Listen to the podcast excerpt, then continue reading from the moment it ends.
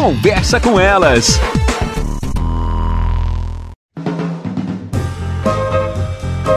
Olá, eu sou Cristiane Finger, jornalista. Ana Paula Lundegren, psicóloga. Estamos começando mais um Conversa, Conversa com, com elas. elas. Agora em maio, mais precisamente no dia 18 de maio, é o Dia Nacional de Combate ao Abuso e à Exploração Sexual de Crianças e Adolescentes. E esse assunto a gente volta e meia fala aqui no programa sobre a importância da gente falar com as crianças sobre educação sexual. Que educação sexual não é apenas ensinar a colocar a camisinha na banana e a tomar anticoncepcional, né, Ana? Vai muito além disso. Eu acho que educação sexual é uma circunstância circunstância extremamente importante e que cabe a todos nós pais para que possamos, enfim, orientar os nossos filhos de que a sexualidade é faz parte da vida, é normal, é natural e que todos nós somos responsáveis por nos cuidar, vamos dizer assim, nesse aspecto. Então, a gente pensa assim, né? Ah, bom, eu vou deixar para falar sobre sexo quando realmente for importante, lá na adolescência. Não, gente, na verdade a gente começa a tratar isso desde a infância. Como assim desde a infância? Desde quando surgiu surgirem demandas das crianças sobre o fato. Às vezes a gente vai ver que tem crianças, por exemplo, pequenas, que tem uma circunstância de masturbação, que os pais ficam apavorados. Não é nada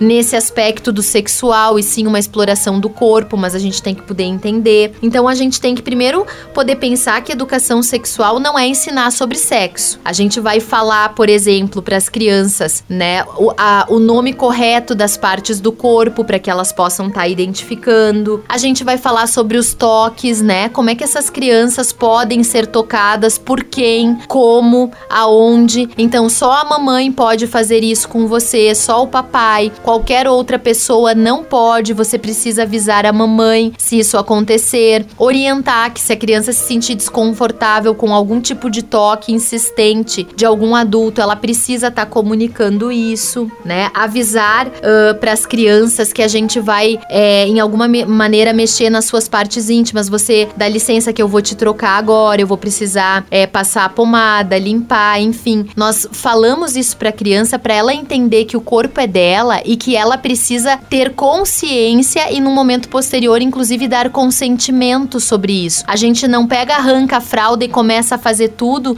como se o corpo da criança fosse um objeto nosso. A gente precisa informar a criança. Isso é importante. Orientar também sobre as diferenças das partes íntimas íntimas e das partes expostas do corpo, que nas partes expostas mais pessoas irão encostar e nas íntimas não. Tudo isso faz parte de um escopo super importante de educação sexual, necessário inclusive para que nós possamos evitar circunstâncias de abuso. Educação sexual começa em casa. Até mais, pessoal. Você ouviu na Jovem Pan Serra Gaúcha? Conversa com elas.